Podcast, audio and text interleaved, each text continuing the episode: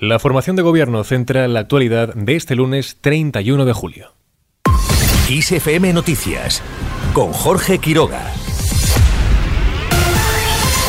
Pedro Sánchez buscará su investidura en cuanto se constituyan las Cortes.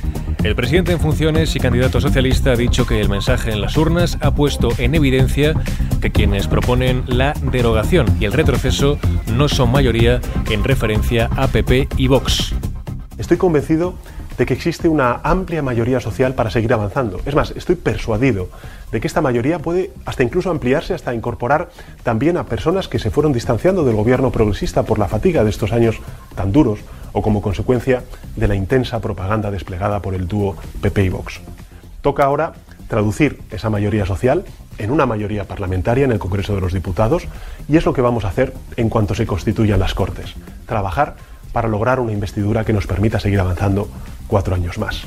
Con 121 escaños socialistas y 31 de sumar, Sánchez y Yolanda Díaz podrían reeditar la coalición con el apoyo de sus socios, pero necesitan también el voto afirmativo de Junts para sumar los 176 síes de la mayoría simple en el Congreso.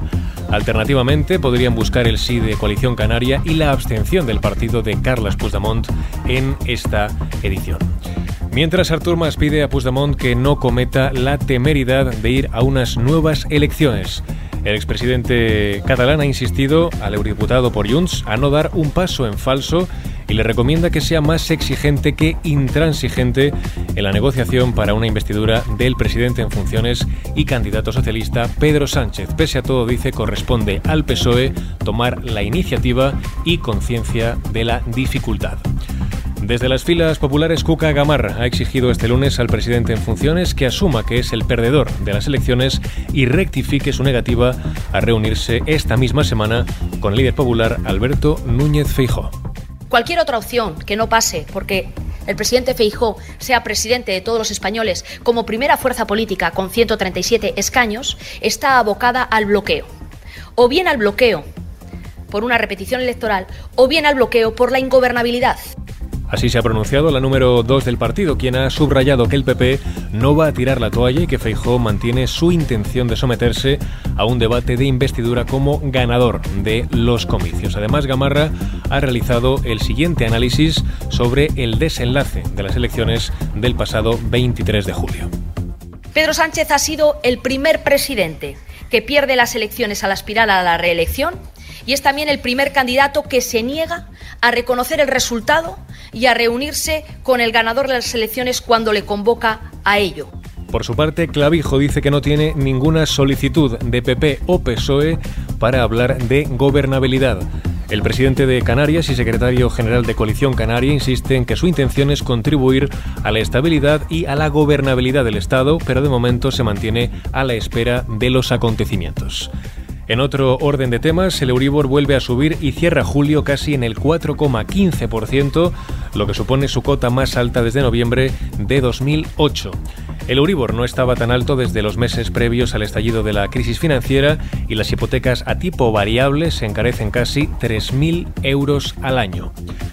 Al margen de esta noticia, varios heridos al volcar un autobús con 48 pasajeros, la mayoría menores de edad, en la subida a los lagos de Covadonga. Según los primeros datos oficiales aportados por la Guardia Civil, no hay fallecidos en el siniestro. El vehículo se ha salido de la carretera por la margen derecha y posteriormente ha volcado en una zona con una ligera pendiente. Se sabe que hay varios heridos de distintas consideración, siete de ellos de mayor gravedad, Cuatro han sido trasladados a los centros hospitalarios de Luca en Oviedo y de Arriondas en helicópteros de la Guardia Civil del 112 y otros tres han sido trasladados a los centros hospitalarios en UBIS. Escuchábamos las declaraciones de una portavoz de la Guardia Civil. Además, hay al menos otros 12 heridos de carácter leve que están siendo atendidos en Arriondas. De momento, se desconocen las causas del accidente. Ya en clave internacional, Ucrania plantea escoltar militarmente a barcos exportadores de grano. El jefe de la inteligencia militar ucraniana, Kirilo Budanov, ha sugerido que su ejército acompañe a los barcos con cereal ucranio en su travesía por el Mar Negro, pese a la retirada, recordemos, de Rusia del acuerdo internacional que permitía el funcionamiento de este corredor. Insiste en que no pueden dejar morir de hambre al mundo.